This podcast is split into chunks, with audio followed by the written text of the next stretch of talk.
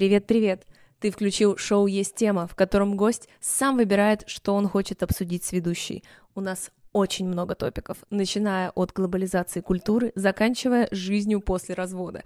Здесь всегда интересно. А если ты хочешь на нас посмотреть, вбивай «Есть тема» в YouTube, там мы тоже есть.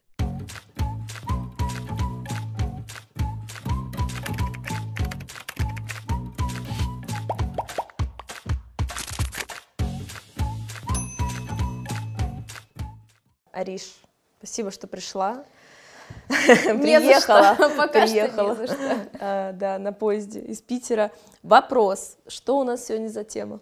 Что мы будем обсуждать? Я очень хочу обсудить профессии Так. и то, что все профессии важны, все профессии нужны, и что уважать нужно каждую профессию. Немножечко вайп мы в школе пришли Да, отчитывать это классный час мальчиков. у нас, дополнительный урок. Мы будем обсуждать трудолюбие, труд профессии. Хорошо, почему эта тема? Что тебя на нее натолкнуло? Потому что, если честно, за этот год я очень сильно устала, я очень много работала и постоянно сталкивалась с тем, что мою профессию недооценивают. Я думаю, ты как блогер должна это понимать, потому что это очень сложно, когда ты стараешься, работаешь, трудишься, а тебе говорят, ой, боже, да что там стараться, ртом пропела пару песенок, два притопа, три прихлопа и поехала отдыхать. И мне хочется рассказать людям о том, что медийные профессии какие-то, они тоже имеют право называться настоящей работой, трудом, и хотелось бы как-то поделиться своим опытом. То есть ты, наверное, имеешь в виду, что люди, когда говорят про работу, тяжелую работу, в частности, они все-таки в первую очередь представляют физический труд и какой-то надрыв, э, шахту и что-то такое, Да, а да, все, да, что. Да, а все, что не связано с э, строительством шахты, разгруз вагонов, вот это все, значит, не может вызывать А это никакого не работа, напряжения. это развлечение, за которое люди просто так получают деньги, по мнению большинства. Да, я согласна, я сталкиваюсь с тем, что если работа тебе нравится или она в тебе в какой-то момент приносит удовольствие, как будто бы для кого-то это признак того, что это не работа. Вот касательно тех людей, которые тебе это писали, ты имеешь в виду в комментариях или где они находят тебя, эти защитники правильных видов труда? Да, комментарии это классика, но вообще, в принципе, по жизни я с этим очень часто сталкиваюсь, даже там со своими родственниками, когда мы общаемся.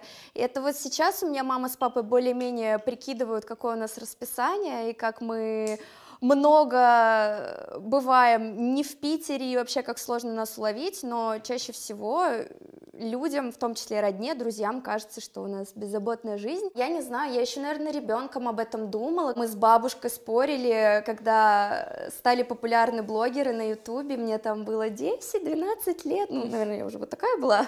Я говорю, бабушка, Представляешь, можно просто на камеру снимать видео о том, как ты ведешь свою жизнь, рассказывать, фотографироваться, и тебе будут платить за это деньги, у тебя будут рекламные контракты, ты будешь путешествовать по миру. И, естественно, бабушка жестко все это отрицала, потому что это нестабильная профессия. Привет, Катя Клэп, которая уже 11 лет в да. этой индустрии. Наш Это- сторожил. да, это мой любимый блогер детства. Да, люблю, да. Вот, и просто о какой стабильности вообще в наши времена может идти речь, и, естественно, я понимаю взрослое поколение, которым очень важны дипломчики, вот эти все корочки, но, тем не менее, тоже очень грустно, что в большинстве своем молодежь сейчас сталкивается с этой проблемой. Я закончила школу пять лет назад, и больше половины моих одноклассников, а у нас был очень умный, сильный физмат, они ушли с высшего образования, не стали его заканчивать, либо в академии, либо просто бросили,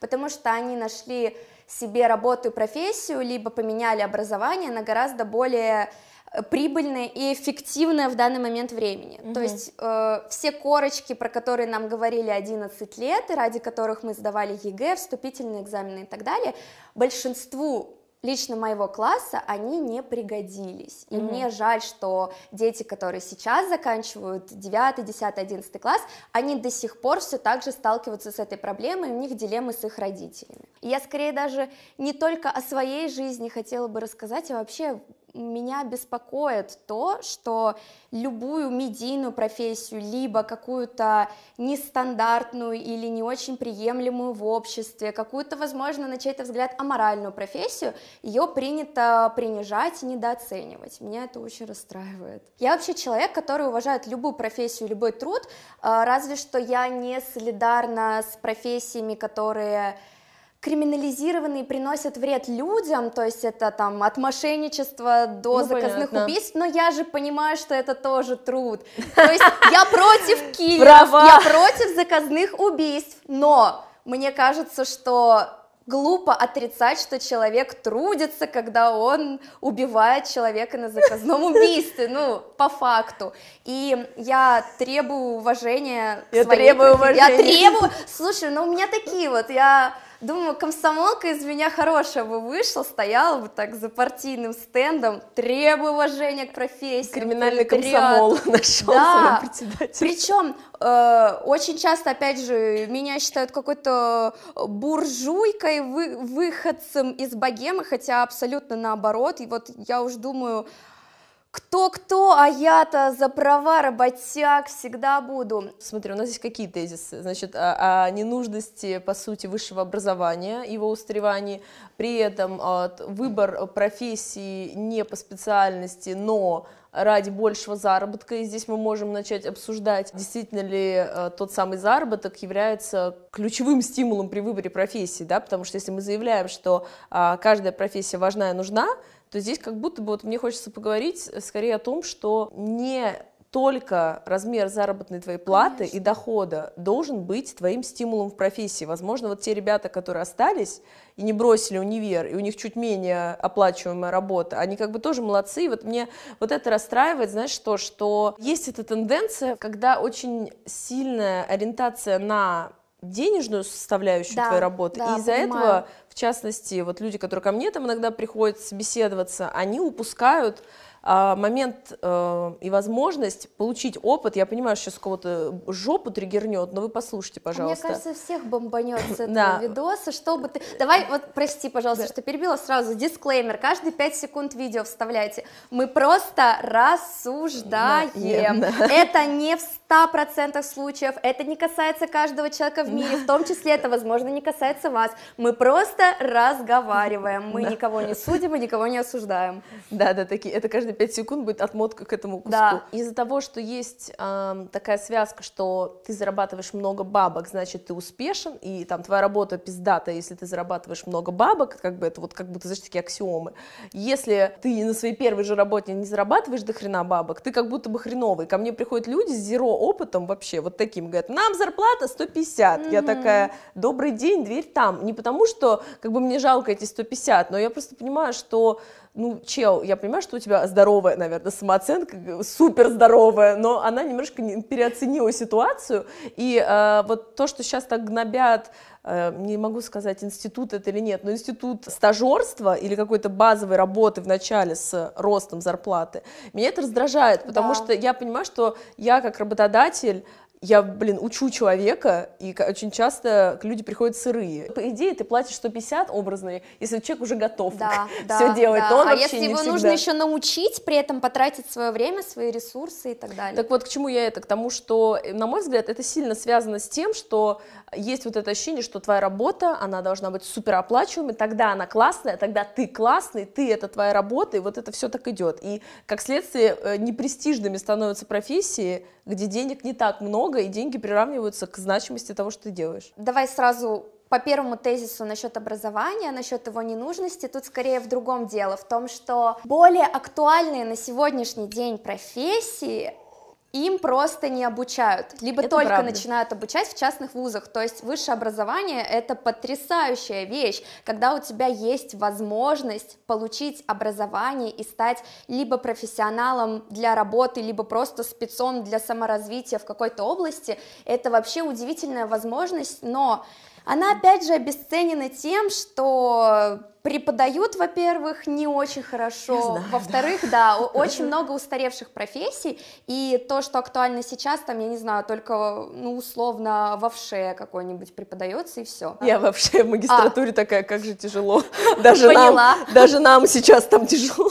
А вот представляешь, если ты где-нибудь да. там в Архангельске учишься в ВУЗе, ну, там уровень образования, к сожалению, совсем уж грустный. Насчет э, превалирующего заработка. Это тоже очень интересный момент в старшем поколении. Они считают, что твоя профессия в первую очередь должна приносить тебе деньги, и это, в принципе, логично. Ты должен работать и трудиться, чтобы получать деньги. Но у них супер все в голове перемешано, потому что ты должен получать много, поэтому ты должен идти на юриста, инженера, mm. там, не знаю, стоматолога. Но при этом, когда ты говоришь, мам, я могу просто фоткать жопу в Инстаграм и получать за это миллионы, мама говорит, нет, так нельзя. То есть ты должен получать нормально, но достаточно. Ты не должен много зарабатывать, потому что это уже от лукавого. И, естественно, многие родители, они желают своим детям, в том числе материального благополучия, но, опять же, есть в этом не знаю, может быть, мне одной так кажется, но какое-то чувство сквозящее зависти, как будто люди, которые всю жизнь потрачили за минималку, они не готовы к тому, что их дети будут, как им кажется, меньше трудиться, но больше зарабатывать. И им кажется, что если мы страдали, то и дети должны страдать, и внуки, и правнуки, и прапраправнуки. И Естественно, я с тобой абсолютно согласна, что заработок это важно, но в том числе опыт, в том числе удовольствие от своей работы, самореализация, вдохновение, реализация каких-то амбиций, там, не знаю, творческих, научных, это тоже далеко не на втором месте, это все должно быть в идеальной совокупности, но где же ты найдешь такую совокупность, это очень сложно, и, естественно, когда люди идут работать, они идут в первую очередь за деньгами. Но это очень часто чревато выгоранием, депрессией и другими штуками. И другие последствия жития в да. России. Да, знаешь, жития в принципе во да. многом. Насчет э, профессии важны и нужны, для меня очень показательным стал ковид и вообще последние три года, потому что я заметила, что все больше и больше ребят из России они из э, ближнего зарубежья стали работать курьерами, доставщиками и так далее. И для меня это супер классный был сдвиг, Объясню почему. Потому что я до этого сталкивалась часто с снобизмом людским к этим профессиям.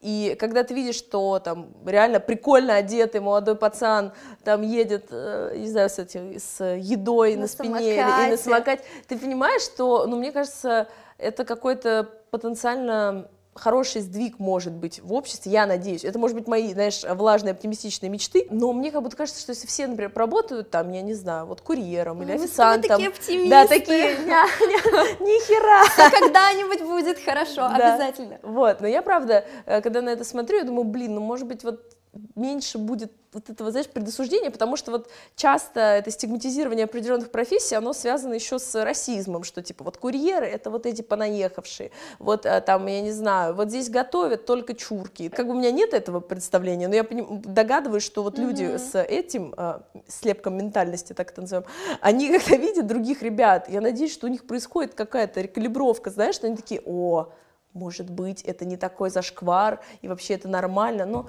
это, конечно, влажные мечты. Это, опять же, в идеальной системе, я абсолютно вот такой же человек, и мы очень часто вот с мужем сталкиваемся, он представитель реальности, а я представитель, не знаю, каких-то оптимистичных, утопичных теорий, и вот если говорить э, о курьерах, таксистах и так далее, я вот что-то последнее время с чем-то обратным сталкиваюсь, как будто бы людей стало больше раздражать э, какая-то национальная или расовая mm. принадлежность, просто потому что они чаще видят курьеров, таксистов. Опять же, если у э, курьера недостаточный навык русского языка, их может это начать триггерить, раздражать, когда ты там еду заказываешь, ты не можешь yeah. адрес объяснить. Мы причем ехали, это в Мурманске было? Это, это было пару дней назад, мы ехали в Мурманске, и таксист нам рассказывал о том, как он ненавидит других таксистов, которые другой национальности.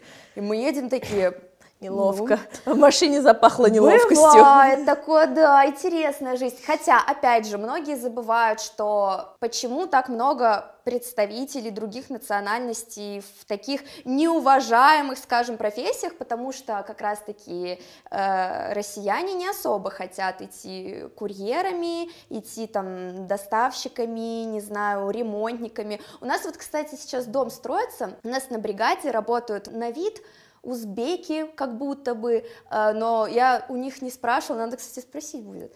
И они такие потрясающие работники, это супер, казалось бы, против каких-то стереотипов, но они очень качественно подходят к своей работе, при этом они очень доброжелательны, очень внимательны и в быстрые сроки супер качественно выполняют свою работу, что еще раз говорит о том, что у профессионализма нет ни половых, ни возрастных, ни каких-то национальных признаков, и э, любовь к труду, талант, способности, это все вообще абсолютно ни от чего не зависит, кроме самого человека. Есть еще то, с чем я сталкиваюсь, что работа, типа, должна быть только в удовольствие, и от этого я тоже жестко триггерюсь, потому что... Все в балансе, да, должно быть. Да, потому что я не хочу сказать, что если ты не напрягаешься на работе или не страдаешь, это не работа, но вообще ты должен попотеть.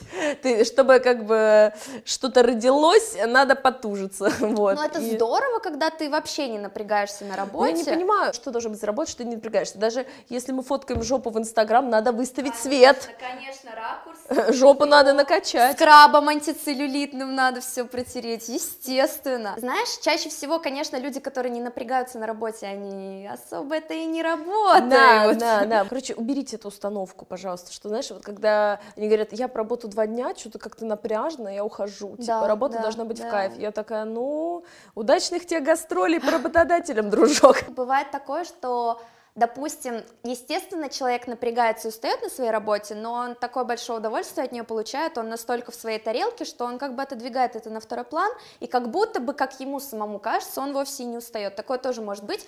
Но опять же, чаще всего это значит, что человек просто ленится, и ему просто по кайфу сидеть там кофе гонять. Знаешь, может быть, в Питере есть уебар, не удивлена, что в этом городе есть бар а, с таким названием. Они еще в Москве открылись. Настолько она там хорошо бары город, гордо шагают по России. Ну, ты не слышала ничего про такую Нет. концепцию? Ну, на один разок интересный перформанс, но вообще, конечно, там больше одного раза делать нечего. В общем, просто бар, где тебя матерят официанты, и вы просто друг друга посылаете, и там, не знаю, тебе просто бросают вот так вот меню, типа, ну, петух, выбирай, что жрать будешь.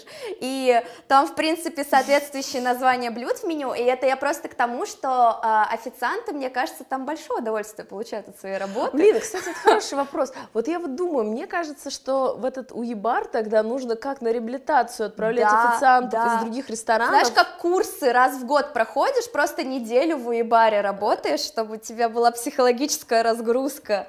Но, типа, на, на постоянке я бы устала агрессировать. Но они там, знаешь, скорее просто подстебывают, там как-то... Блин, ну вообще это кайф. Знаешь, как вот эти а, комнаты для выпуска агрессии, Да, да, типа того, и также нужно персонал отправлять. И вот мне кажется, что вот там официантам и барменам прям по кайфу их работа. Просто харкают в твой Б-52. Да, да, да, ну там что-то типа того на самом деле. Там есть коктейль, где э, вот так кусочек бананчика с, со взбитыми сливками, они прям берут тебя за волосы и вот. Но меня не брали. Я просто смотрела. Да, я просто смотрела, как брали других. Но в целом я тебе просто говорю о том, что бывают такие профессии, когда, естественно, ты выполняешь свою работу официанта, ты разносишь блюда, ты принимаешь заказы, все это часто по памяти, но тебе настолько по кайфу посылать нахуй всех, кто у тебя здесь сидит, что ты как-то свою усталость отодвигаешь. Мы признаем, что труд и работа — это важно, это априори что-то хорошее, мы это ценим, но при этом а, есть ситуации, когда фразой «они просто выполняли свою работу» оправдывают, знаешь, абсолютно как будто бы недопустимые вещи, да, начиная mm-hmm. там от агрессии к людям и так далее. И заканчивая историческими пиздецами, э, с последствиями которых мы живем. Как будто бы хочется как-то, знаешь, про это чуть-чуть поговорить, потому что я понимаю, что иначе мы недостаточно полно, понимаешь, закрываем тему, и мы как будто бы такие любая работа супер, мне похер, если ты э, от, отрубаешь головы, насилуешь, убиваешь и так далее. Гадалки, к которым ты приходишь, не знаю, я не могу забеременеть, мне очень плохо, я болею, от меня ушел муж, и ты вместо того, чтобы пойти к психологу, приходишь к гадалке, которая тебе что-то там накрутила, наворотила, и тебе как будто стало легче. Вот она же объективно мошенница, но ее труд приемлем или нет? Ты знаешь, я воспринимаю гадалок и вот этих тарологинь из, из ТикТока и всю вот эту э, шайку-лейку как скорее индустрию развлечений, честно тебе скажу. И для меня это ближе, кстати, знаешь, к чему? К ставкам на спорт вот, и вот этой истории. Вопрос. То есть для меня это точно не наркотики, это как бы э, вот наркотики, они э, на вершине этой пирамиды, знаешь, того, Но что это же все зависимости. Это зависимости, так или иначе, да, но просто физиологически э, сдобренную зависимость тяжелее, э, понимаешь, преодолевать, чем зависимость такую психологическую, да, и там ты проиграл все бабки, э, окей, ну, хорошо, значит, э, ты сможешь, ну, ты не умрешь от этого, понимаешь, а от наркоты Э, или бодяжные наркоты, ты точно откинешься. От гадалки, ну, тоже, знаешь, э, процент... Ну, если ты пойдешь к гадалке вместо того, чтобы пойти к врачу лечить раковую опухоль, ты что же это? Ужасная фраза, но это естественный отбор. Я понимаю твой поинт про то, что границы размыты и все очень тонко, да, но даже в тонких границах вот я для себя поставила, что вот типа это Черный остров, мы туда не ездим, мы его не одобряем, торгов с ним не ведем. Вот этот остров, ну такой, Бермуды ебучие, ну тоже стараемся туда не заходить и так далее. То есть э, все-таки ты какую-то систему координат можешь построить. А мне вот тяжело живется с тем, что я всегда могу все что угодно оправдать, и у меня в голове этих границ, к сожалению, моему очень мало. То есть я вообще не супер принципиальный человек, и Uh, хоть лично для себя я выбираю очень рациональную, здоровую позицию по вообще всем вопросам в этом мире, но при этом у меня получается так, что как будто бы я даю всему зеленый свет, но я понимаю, что так жить нельзя, и я начинаю определять, а что я могу определить как что-то плохое? И я начинаю думать, что, наверное, ты ничего.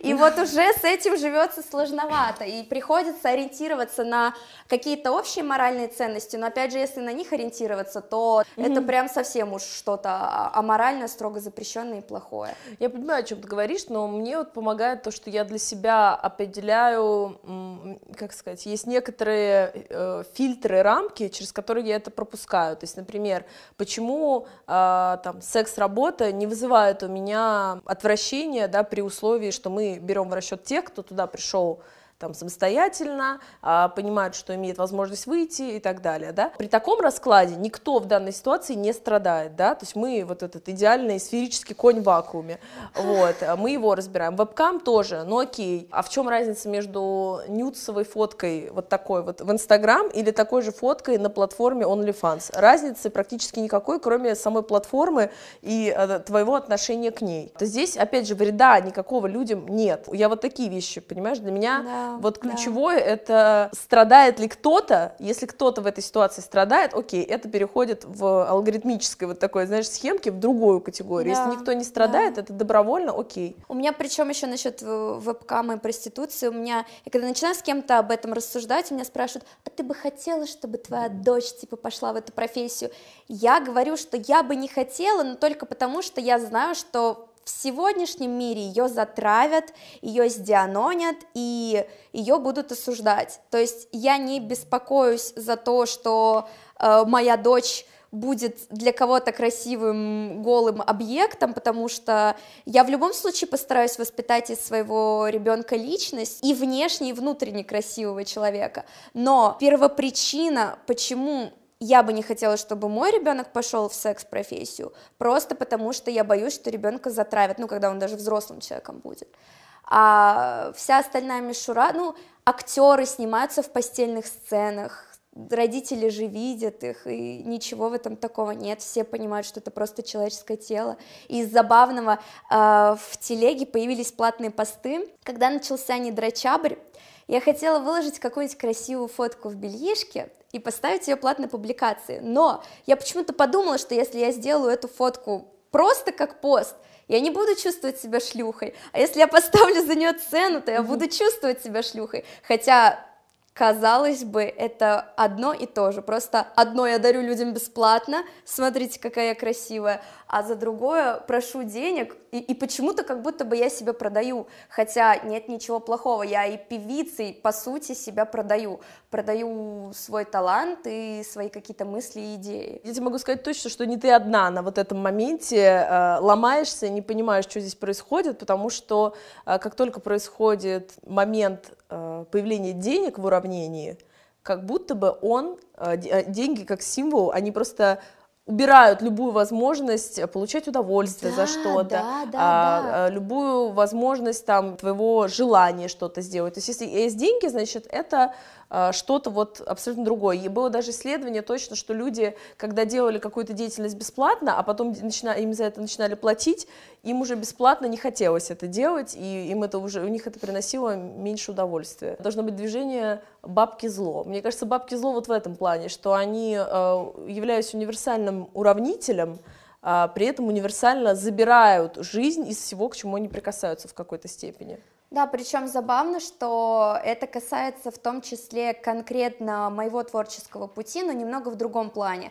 А, когда Давид написал музыку, я написала слова к моему первому альбому, мы сделали это с расчетом ни на что, то есть мы хотели сделать такой ностальгический поп-проект, но не для зарабатывания денег, а просто для того, чтобы нам самим было что слушать и подарить слушателям, которые не получают э, такой музыки, чтобы они это получили. И когда вышел тот же э, мною на самом деле искренне любимый, обожаемый мальчик на девятке, все отнеслись к этому как, ну, такой классный трек, необычный, э, здорово, девочка из ниоткуда стрельнула и все дела. И после этого, когда я выпускаю треки в похожем стиле, я очень часто сталкиваюсь с критикой, мол, трек-то вышел хороший, но ты что, пытаешься повторить успех мальчика на девятке, а у меня помимо этого мальчика вышло еще столько песен. Если бы моя задача была повторить успех одного трека, я бы не стала выбирать такую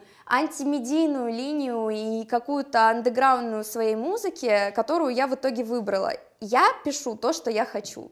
И просто у людей какая-то четкая граница есть между тем, что ты пишешь для души, и тем, что ты пишешь для денег то, что стрельнуло. У нас даже с моим звукорежиссером какие-то терки постоянно по этому поводу. Э, я прихожу, говорю, мне там надо условно 10 треков, 5 из них будут жестко экспериментальными в тех стилях, в которых я вообще еще не писала, о том, о чем я еще не писала, э, вообще не близкие мне ни по времени, ни по духу, а другие 5 я хочу там retrowave, 80-е, 90-е, нулевые, в принципе, что от меня и ждут.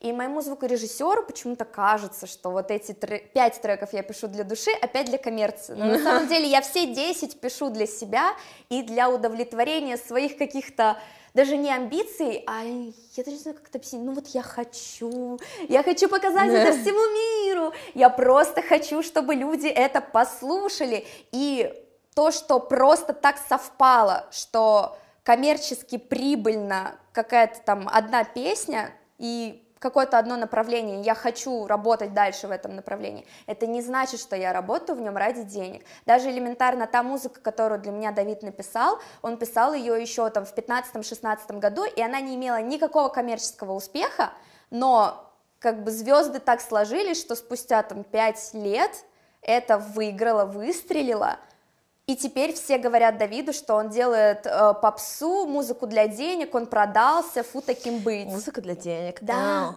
Ну просто. Назовите так ну альбом следующий. Ну, ну и Музыка что? для денег. И что, вы будете меня осуждать? Может быть, деньги для музыки мы тратим. Даже если бы это было так, мне кажется, люди не вправе это осуждать. Мне кажется, Дрейк пишет все свои треки да? исключительно для да? бабок, и никого это не волнует. Достоевский, Достоевский писал просто, чтобы ему просто... было что проебывать в карты. Да, он в Баден-Бадене нищий был, ребята, вы видите великого писателя, да, он все проиграл. гениален, гениален, просто, на мой взгляд, потрясающий писатель, один из лучших своего времени, но он писал ради бабок, просто чтобы закрывать Тварь. долги. Ну как так можно? Почему его не никто не осуждает, а тех артистов, которые Я думаю, его осуждали, не говорили. Ну, в то время, я думаю, да. Так же, как и Пушкина, который просто херачил бесконечно свои стихи. Вот, кстати, знаешь, мне кажется, иногда, когда начинается э, дискурс о потоковости творчества и так далее, хочется людей чуть-чуть откатить назад, сказать, а вы что думаете, вот они все не строчили просто нон-стоп? Люди такие наивные, я, я просто не Просто знаю. в других скоростях, друзья, они Да, жили, но они да, также да. выписывали, Да. потому что нужно было... Просто не жили в эпоху фастфуда, когда буквально там, не знаю, каждую неделю новый тренд какой-то появляется, и нужно всегда соответствовать, все очень быстро потреблять информацию. Но по сути все было то же самое, только в других масштабах. Я хотела у тебя еще узнать, что насчет таланта. Как ты считаешь, какова вообще роль таланта в успешности? Типа сколько процентов трудолюбия, а сколько процентов таланта должно быть для успеха? Мне кажется, пустой талант не значит ничего, потому что даже если мы представляем себе эту картину Моцарта и Сальери, ты, глядя на них, понимаешь все равно, э, что Моцарт с детства батрачил, и имея талант свой, он потратил до хрена времени на то, чтобы там его родители помогали и так далее, чтобы уже э, навыки свои физические так развить, чтобы свой талант вот так, в, знаешь, в канал отправлять и реализовывать. Просто сейчас пытаюсь прикинуть ситуацию, нет такого, что если у тебя есть талант, ты вообще можешь не работать, ни хрена, тебе все равно придется его обрабатывать. Я это представляю, как, знаешь, работу с камнем, то есть э, у тебя может быть алмаз, у тебя может быть как- там такой чистоты, Да, может быть желтоватый, аналогия. тебе по-любому придется заниматься его огранкой, обработкой, и э, от этого будет зависеть итог, насколько у тебя все будет красиво и ценно. Я бы сказала, что точно работа должна быть не меньше половины, вот точно, потому что я знаю множество талантливейших людей, которые просто не, ну, не напирают на себя, либо они не считают, что они хотят считаться с там, нынешней ситуацией, там, положением рынка дел и так далее, либо они считают, что они гениальные и нет смысла, и, типа, на- напрячься лишний раз, еще что-то сделать, если их, вы не поняли нас. Но это, конечно, тоже правда, что не всегда массовый зритель в состоянии что-то понять, но а, задача творца в какой бы то ни было области, если он поставил перед собой задачу работать, продолжать работать, и в этом как бы есть то самое трудолюбие. Да, то да, есть да. у тебя есть видение, ты должен батрачить, чтобы это видение воплощать. Окей, там сегодня, завтра э, кто-то поймет это и на кого-то это повлияет. Поэтому точно работать. 100 миллиардов раз скажу это еще, наверное, я с тобой абсолютно согласна, и мне кажется, что талант без труда ничего не значит, но когда к труду прибавляется талант, это очень много ему дает. Просто на трудолюбии ты будешь идти к своей цели 100 лет, если у тебя есть талант и способность или вдохновение, ты придешь за 10 лет, но если у тебя нет труда, какой бы у тебя огромный Да, талант это ни был, ты никуда не сдвинешься просто с места и будешь всегда на одном месте сидеть. И возвращаясь к нашей изначальной теме про профессии важны и нужны, я вот знаешь, что поняла, общаясь с людьми, что не все понимают, что талант — это может быть вообще э, какая-то вещь, которая считается базовой, например, общение с людьми, нахождение с ними общего языка. Почему-то, когда говорят про талант, часто представляют себе умение петь, Да, рисовать, да, играть на там плясать, ну, то есть какие-то такие очень... э, Вот эта категория, она как будто бы очень узкая, и она связана именно с артс, знаешь, историей, вот это Да, искусство. да, да, да, да. Вот, а по факту талант, ну вот э, у меня ребята талантливые операторы, вот понимаешь, че- человек видит, у него есть техническая оснастка. Да, он- хотя, опять же, многим кажется, ну вот и чего, вот ты сидишь, ты Чё за сидите, камерой. камеры-то сами, блядь, да, все делают. камеры все Ну, фиксируют, вы всё, там что-то и подкрутили. Сидит, дымит, посмотри на него. Ну, какой талант нужен? И- И, опять же, люди абсолютно в этом ошибаются, и меня это очень сильно раздражает и расстраивает, Э, и это в том числе и недооцененность и обесценивание чужого как и таланта, так и труда и трудолюбия, потому что очень нужно многое пройти, допустим, великими и талантливыми режиссерами, ими все-таки не рождаются, а становятся. Нужно много чего снять, испробовать, чтобы снять в итоге свой шедевр, бестселлер, и нужно к этому все равно прийти. Ты не можешь снять, ну, кто-то, наверное, может, но в большинстве своем Я думаю, не у можешь них у всех есть кринж Да. работы, мы просто да, их не да, ты не видели. можешь первый. Это вот я первую песню выпустила, и все, там, все чарты мои были. Конечно, нет. Такое вообще, я, ну, я не представляю, как вообще такое возможно, чтобы у человека первая же проба пера выстрелила, потому что все надо обкатать, все надо обтесать, обчертить. Ким Кардашьян и вообще их все семейство, Кардашьян Дженнер, говорят, Женщины, которые стали популярными без таланта. Ну, как насчет таланта продавать себя и свою семью? Да, это правда. Мне тоже кажется, что там есть талант точно. Делать скандалы, да, инфоповоды. Это да, это точно там есть. Я вот тоже считаю, что можно поговорить об их вкусе, можно поговорить э, много о чем, но типа талант э, делать бабки и монетизировать себя и вообще я не смотрела Keeping with Kardashians, но я периодически вижу какие-то клипы, что уже как бы показатель того, что это вирально достаточно, и э, я просто понимаю, что там есть драматургия, конечно, потому что они конечно. там дерутся, а у нее там какой-то ее муж изменил ей с кем-то, но они все равно вместе, и к ним приходит Марта Стюарт, я такая, боже мой, какой продакшн, да, какая бразильская да, да. история, вау!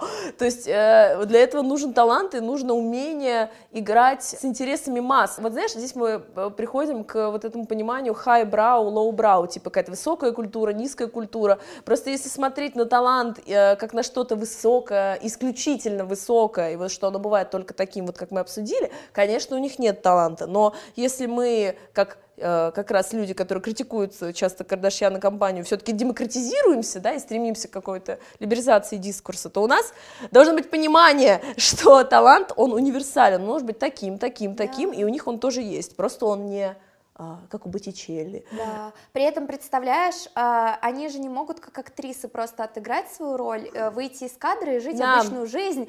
Они все принимают на свой счет. Это даже не Мерлин Монро в роли какой-то девушки в фильме. Это там, Кайли Дженнер в роли Кайли Дженнер, которую будут судить по ее поступкам, и люди не отделяют ее э, публичную роль от ее настоящей натуры человека, и это тоже очень сложно, и опять же, люди это абсолютно недооценивают, и я уже вижу, как мне в комментариях пишут, господи, она оправдывает а, Ким Кардашьян, какой позор, какой ужас, хотя, ну, блин, алло, просто почему я уважаю работников заводов и шахт, но они не уважают э, женщин и мужчин, которые трудятся в других профессиях, просто потому что им кажется, что это не труд. Вот давайте попробуем поменяться с вами там на недельку, вот я не знаю, с кассиршей в пятерочке, вот эти вот по всем клише пройдемся, я бы охренела неделю работать кассиршей в пятерочке, я бы сошла с ума. Я отдаю себе отчет в том, что это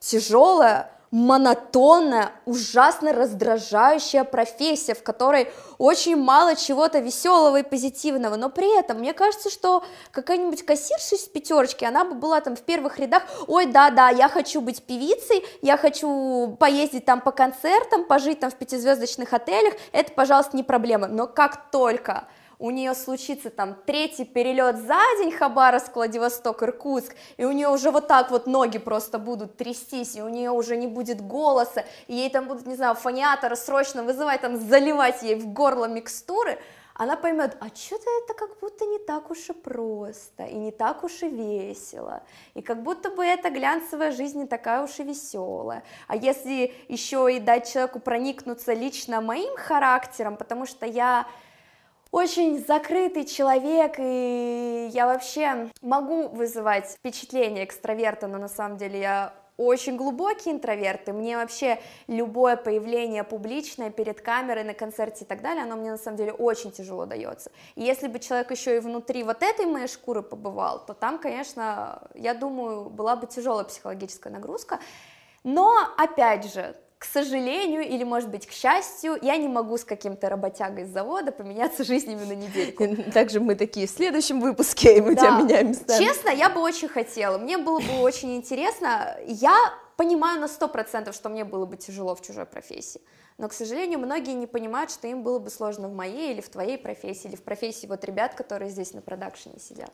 Мне, знаешь, что кажется, это вот, э, возвращаясь к началу, почему вот эти медийные профессии э, не кажутся чем-то сложным, потому что их задача это производить э, образ, э, создавать впечатление, да, там радости. То есть мы продаем помимо себя, мы продаем эмоцию, и, конечно же, мы продаем э, положительную эмоцию, потому что, ну, негатива и так у всех хватает, да, что да, еще да, твой да, слушать, да. и из-за этого создается впечатление, что вся эта жизнь это сплошной кайф, самый чистый кайф, понимаешь? Потому что, естественно, никто не будет снимать типа вот эти три перелета, никто не будет там особо снимать, когда ты приезжаешь на гастролях в какой-то всратый отель, ты должен работать, не, э, техрайдер не выполнили, тебе надо играть, да, прям по больному. Больно, очень больно, просто ножом по сердцу, Да, серьезно. Это флешбеки. Вот ты приезжаешь куда-то супер далеко, менеджер не на связи, понимаешь, что пульт, который тебе поставили, не работает, полный зал людей, тебе сейчас надо их развлекать, а тебе сейчас неловко, потому что ни хера не работает. Смотри, я с- чувствую диджейские и эти э, Господи, почему у вас нет дежурного психиатра просто здесь?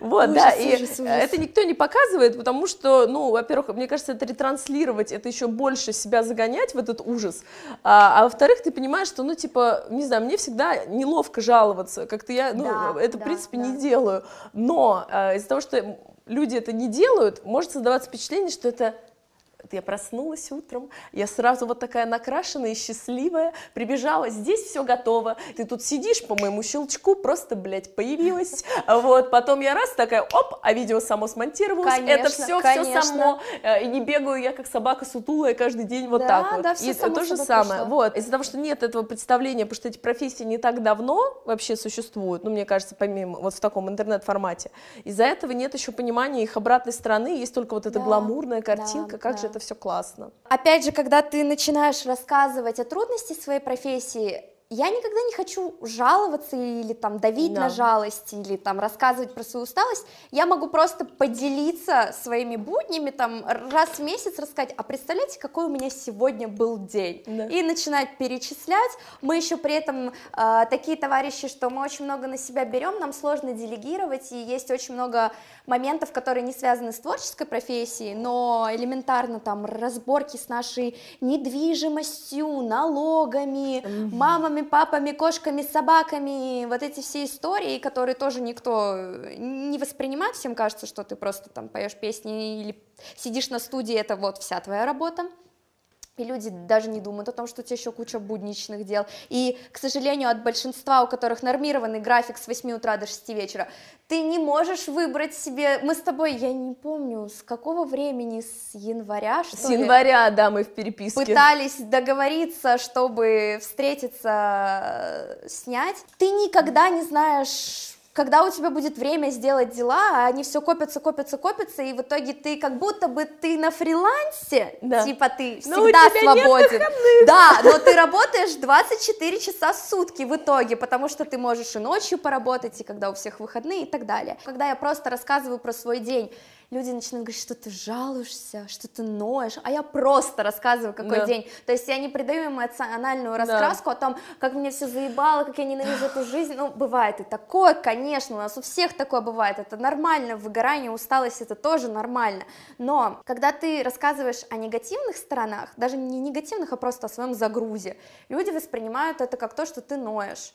А когда ты рассказываешь о позитивных сторонах, в том числе о большой финансовой прибыли, люди воспринимают это как хвастовство. И вот у нас, опять же, такая ситуация получается в семье, что мы не рассказываем больше, чем о половине своих ну, не знаю, доходов и достижений, и материальных, и нематериальных, только потому, что мы понимаем, что людей это будет раздражать, и что они и так-то нам постоянно говорят, что мы хвастаемся, а мы просто рассказываем, вот, ребят, вот такое счастье привалило, мы хотим вас как-то замотивировать, как-то поделиться с вами своей радостью, как-то показать о том, что вот мы трудились, мы старались, мы работали, и мы заработали, но людям кажется, что нам это с неба привалило, и мы как будто издеваемся над плебсом, и типа, вот, посмотрите, Настроение издеваться да, над мы, мы плебсом. богатые, а вы нет, так что все, пожалуйста, всем пока. Опять же, лично меня чужой успех всегда мотивирует. Да. Вот недавно был турнир, а, то ли по доте, наверное, то По ли доте по, по. КСке, по Да. доте.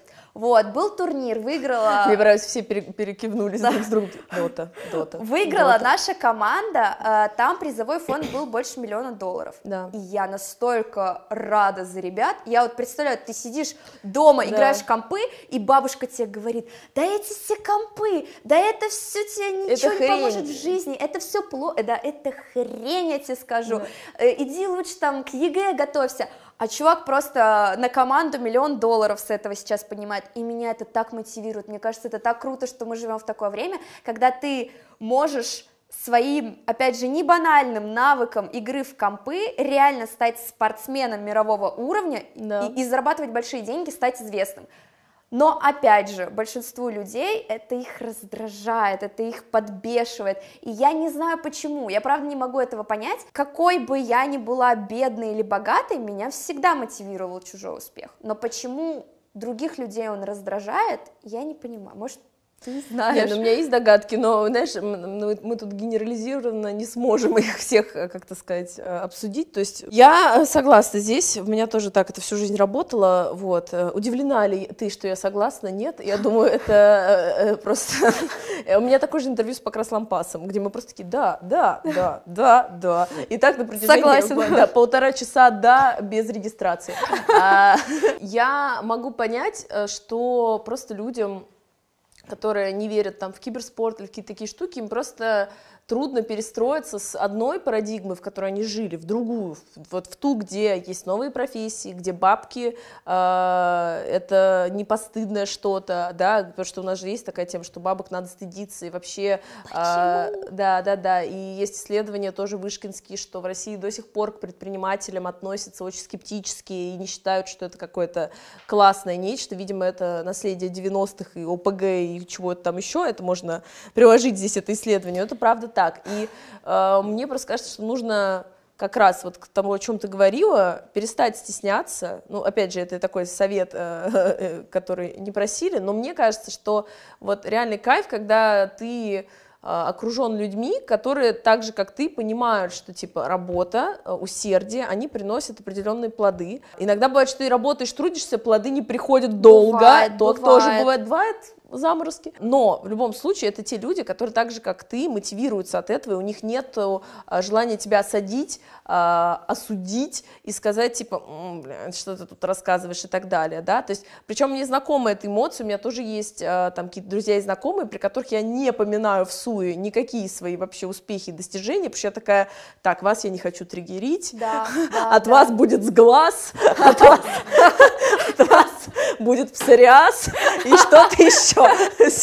Я просто работаю, я просто работаю. Вот, абсолютно такая же ситуация. Я когда встречаюсь с друзьями или знакомыми, ну, рассказываю, как у тебя дела все хорошо, работаем. Просто потому что я чувствую, что вот есть люди, с которыми я могу да. поделиться успехом, просто потому что я хочу радостью поделиться. Я всегда так радуюсь, когда мне кто-то что-то да. рассказывает про хорошее в жизни, что у них происходит. Опять же, это и с материальным, и не с материальным связано. Я просто рада, когда у всех все хорошо. Я люблю, когда у всех все хорошо. Но почему-то никто не любит, когда у меня все хорошо. И э, я понимаю, что вот в большинстве э, знакомых, причем мой близкий круг общения, типа, там, на 90% состоит из людей, которые разделяют мои ценности, и это логично, но я знаю, что есть люди, при которых вообще не стоит ничего рассказывать, просто, ну, дела хорошо, работаем, все. Наш э, вывод такой, мы никого не осуждаем, да, если ваша профессия не приносит какой-то реально вред, страдания и боль обществу или конкретным людям, у меня к ней э, вопросов нет.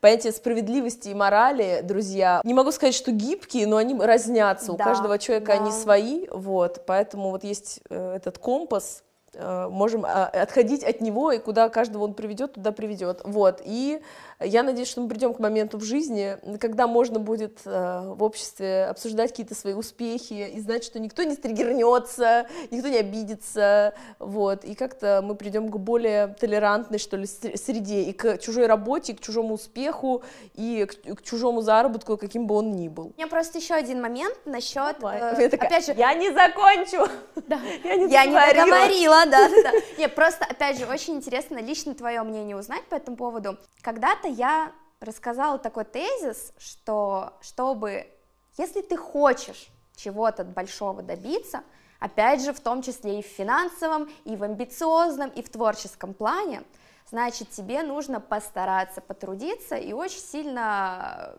что-то для этого сделать. Мне очень часто на это отвечают, во-первых, э, допустим, если я работаю врачом или учителем, но при этом я вообще не зарабатываю с этого денег, как мне быть и что мне с этим делать, и когда я говорю человеку, ну, во-первых, ты можешь так прокачать свой скилл, что стать там самым лучшим хирургом или преподавателем года и зарабатывать там бабки на частном репетиторстве, и если у тебя стоит цель заработать как можно больше бабла, значит, ты, ну, должен искать выход, а не просто сидеть там в э, районе поликлиники и страдать от того, что тебе мало платят, либо же ты должен уйти в ту сферу, где тебе будут платить, или же, если ты чувствуешь, что быть, э, не знаю, педиатром в районной поликлинике это твое призвание, и деньги для тебя далеко не на первом месте, значит тебе, ну, нужно просто принять то, что ты жертвуешь своим каким-то благополучием ради своего призвания. И очень часто мне на это отвечают, что, во-первых, я, конечно же, певичка, я ничего не понимаю в настоящем труде и в настоящей работе, а во-вторых, что э, это абсолютно не зона ответственности самого человека, а зона ответственности там государства, капитализма и так далее. Вот как ты считаешь, если человек хочет зарабатывать больше, но он в этой профессии не может это делать, потому что, ну, у врача э, зарплата там 20 тысяч, должен ли он, например, организовывать профсоюз с другими коллегами, в котором они будут требовать повышения заработной платы, или должен ли он, э, не знаю, опять же, уходить в частную практику, или вся ответственность лежит только на государстве вообще там капиталистической машине. Не, ну я точно никогда не буду отдавать э, всю ответственность кому-то одному, потому что если вы отдаете всю ответственность кому-то одному, вы живете в Китае. Ну, ты, о них вот они всех вытащили из, бедности, в принципе. Ну нет, ну правда же, люди так срут Китай, но типа, знаешь, если вы хотите э, как бы отдать себя вот туда, как бы хорошо, вот вариант того, как это может быть, но тогда вы должны понимать, что у этого тоже будут свои минусы, понимаете? Нет системы. Вот это мне нравится, когда они такие рыбку съесть и кое где присесть. Конечно. Вот, а, то есть я э, согласна с той частью, что действительно там зарплаты бюджетников это на стороне государства, конечно, нет здесь вопросов, но при этом, если ты понимаешь, что тебе объективно не хватает, ну вот мы рождены в этот мир, ну надо как-то крутиться. Значит, хорошо, ты можешь повышать квалификацию, ты можешь брать частное что-то, ты можешь действительно пытаться как-то в политическом э, это решать. В любом случае, я всегда буду стоять на том, чтобы человек из позиции пассивной переходил в активную да. и пытался что-то делать. Не факт, что это получится, окей, но тебе легче а, от того, что ты действуешь, а не, э, то есть ты как бы ты не объект, ты субъект, ты тот, кто делает что-то, это тебя уже э, будет мотивировать на дальнейшие какие-то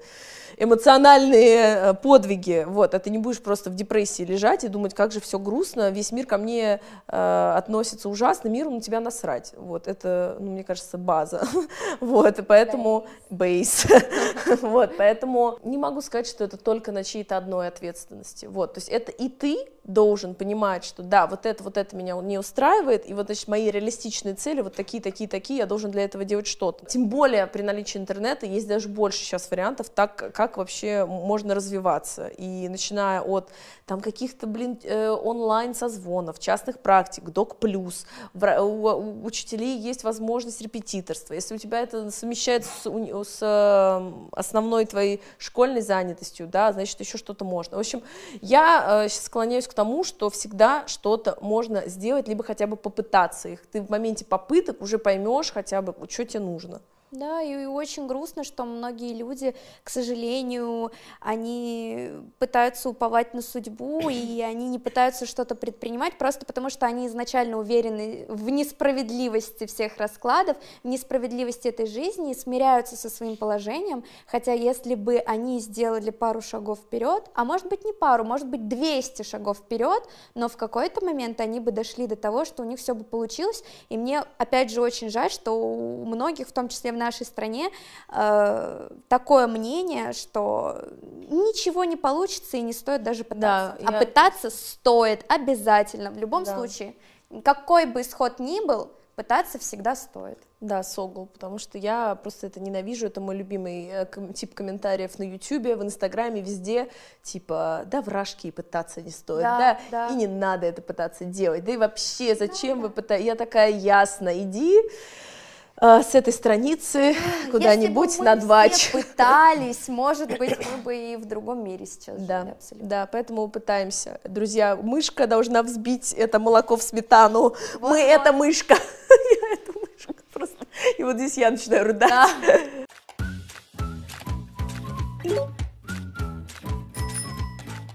Друзья, спасибо вам, что вы дослушали до конца. Мы очень ценим вас и благодарим заранее за лайк, оценку и, конечно же, отзыв. Все будет супер. Целуем!